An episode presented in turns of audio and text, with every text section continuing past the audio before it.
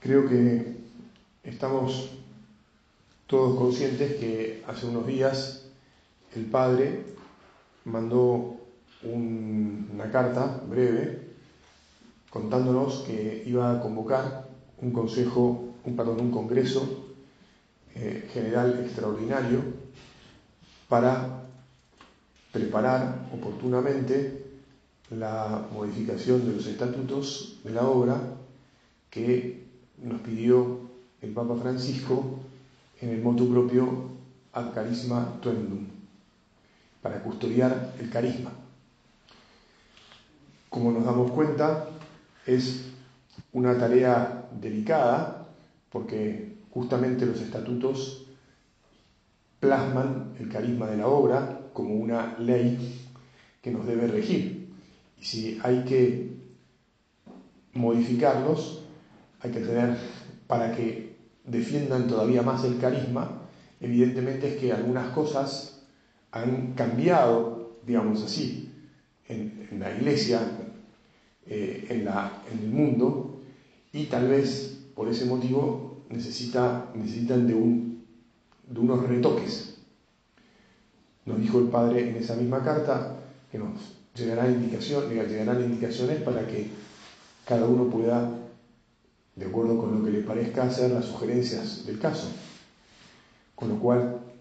todos sintámonos muy responsables y muy autorizados para meditando, o si ya alguno tiene alguna idea, pues proponerla oportunamente. Y por supuesto, como siempre ha sucedido en nuestra familia, rezando y teniendo mucha paz y mucha confianza en Dios que es el que dirige todo, y en nuestra Madre la Iglesia, que nos, guía eh, para que seamos muy fieles a Dios. Ahora en la misa, los que están acá adelante no se han dado cuenta, pero se, se sumaron este, a este retiro trimestral unos jóvenes que vienen a hacer eh, dos días de retiro, chicos, bastante chicos. Y está muy bueno que esto haya sucedido y que yo tengo que hablar de a, un público tan distinto y, que toque igual este tema, porque efectivamente somos conscientes también que lo que necesitamos es renovación. Renovación no del carisma que es siempre el mismo, lo que Dios puso, depositó en nuestro Padre y San José María lo hizo en nuestras manos, justamente en las manos de nuestros primeros hermanos y nosotros que seguimos, y somos la continuación y tenemos la obligación de pasar, de pasarle a los jóvenes que están allá atrás este, este tesoro, este don recibido del cielo, que justamente tenemos, entre comillas, o, insisto, la obligación de que siga siendo el mismo y que perdure, que sea perenne, que sea luz para, para las generaciones que vengan, que vendrán, que seguirán viniendo. El otro día, otro de los temas que salió en, esa tertulia es un ejercicio que hicieron eh, eh, con ocasión, perdón, de la celebración del 30 aniversario de la Facultad de Comunicación. Y hicieron unos ejercicios de pensar cómo sería, cómo será el mundo dentro de 300 años. Y a mí me llevó a pensar, eh, mientras charlábamos, si, si alguien hace 300 años le hubiera dicho hubiera hecho el mismo ejercicio. Las personas que estaban en ese momento hubieran invocado alguna de las cosas que, estamos viviendo ahora, tanto en el plano de, lo tecnológico, de lo, científico, de, la industria, de todo lo que ha cambiado, como en el plano también de las costumbres, de la moral, y, e incluso en el plano de, la fe. Bueno, nosotros tenemos que pensar, no sé si en los próximos, cómo va a ser el mundo dentro de 300 años, porque tal vez eh, sea solo un, bueno, un simpático ejercicio, pero no sé si demasiado este, útil hoy por hoy. Pero sí tenemos que pensar que tenemos este tesoro que Dios ha puesto en nuestras manos, que tenemos que pasarlo a los más jóvenes que están en la parte de atrás del oratorio hoy, que ellos tienen que recibirlo y apreciarlo y ver cómo vivimos felices, vivimos alegres, en un mundo que, ha cambiado y que sigue cambiando tanto, pero que tiene, como decíamos antes, una parte esencial, que es la parte de Dios, que no cambia, que es la parte del amor, que es la parte del servicio, que es la parte del que cada uno de nosotros vale toda la sangre de Cristo y por lo tanto cada uno de nosotros debería estar dispuesto a entregar su vida por el que tiene al lado, contentísimo de hacerlo, como Jesús lo hizo por nosotros, y feliz de olvidarse de su propia existencia y de tal vez sus propios planes o de sus propias, eh, no sé, ideas, viajes, viste ahora que todo el mundo piensa que lo fundamental de la existencia es viajar, ¿verdad? Pero lo fundamental de la existencia no es viajar, y nunca va a ser viajar. Lo que pasa es que la presión social es fuerte, pero lo fundamental de la existencia es, te insisto, insisto, y lo sabemos muy bien, ¿no? Es amar. Ahora, tenemos que volvernos, volvernoslo a decir muchas veces por día, y tenemos que saber decírselo con ilusión y con fuerza, con novedad a los jóvenes, porque si no, se dedican a viajar y no se dedican a amar. Y si se dedican a viajar y no se dedican a amar, no van a ser felices. La otra vez, hablando con, uno de los jóvenes que veo acá, me dijo, bueno, ¿sabes qué? De todas maneras, eh, eso no se lo puedes decir a los jóvenes porque te van a mirar y te van a decir, ¿y eso por qué? Porque vos lo decís. Con lo cual, está difícil el tema,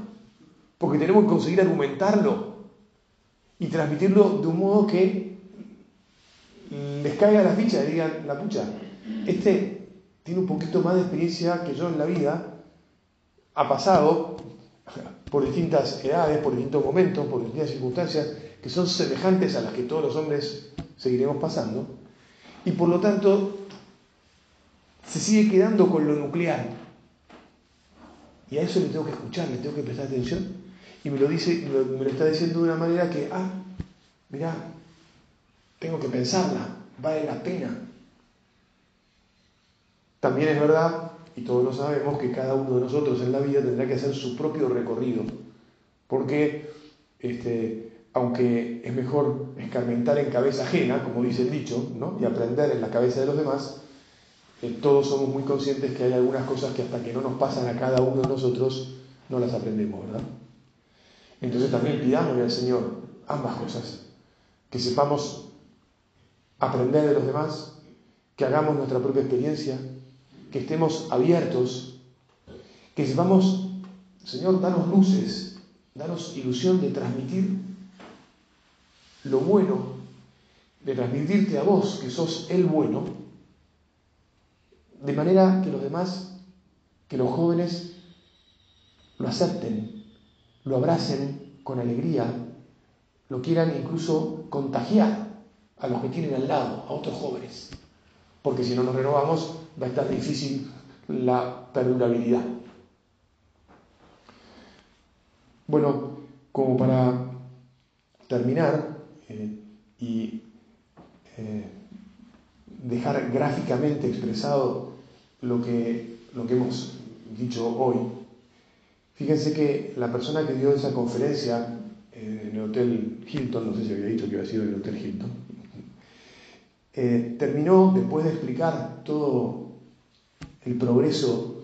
de la humanidad y sobre todo el tema de la medicina y lo que dije antes, terminó con una pregunta, según nos contó Marcelo que asistió. dijo, y entonces ustedes se preguntarán, ¿qué le queda a la medicina? Es decir, a este saber tan, tan técnico y a la vez, bueno, tan científico y a la vez iba a decir tan humano, porque trabaja con seres humanos. ¿Qué le va a quedar con todo este progreso impresionante que está viendo y en el que pareciera que todo se va a resolver de un modo científico o a través de máquinas que van a calcular cosas y que van a decir, bueno, si usted tiene estos parámetros, bla, bla, bla, entonces va a ser, esto, esto, tú, tú, tú, tú, tú, ¿no? ¿Qué le va a quedar al sistema médico? Y la respuesta de esta mujer, altamente preparada, dijo, al sistema médico le va a quedar la compasión. ¿Se dan cuenta cómo es verdad que lo que queda es el amor? Porque la compasión es una palabra que expresa el amor. que en el fondo todo lo que hemos dicho es cierto, lo que hemos dicho en esta sede y sin necesidad de, de, de, cienciotecnología. Bueno, una vez más acudamos a la Virgen, a quien también solemos invocar como la Madre del Amor Hermoso, porque es la Madre de Jesús, que es el amor hecho persona. Madre, te pedimos que nos ayudes a encontrarnos todos los días con tu Hijo Jesús, que queramos conocerlo, que queramos imitarlo, que queramos identificarlo, identificarnos con Él, para que así seamos capaces de llevarlo y entregarlo a los demás, y así entregar la felicidad, aunque a nosotros, como decíamos antes, les cuesta recibirla, pero entregarla con la convicción y con eh, la ilusión de que sí, abrirán sus brazos, la recibirán, y entonces podrán también ellos ser felices como nosotros queremos ser y estamos seguros que el Señor permitirá que seamos. Que así sea.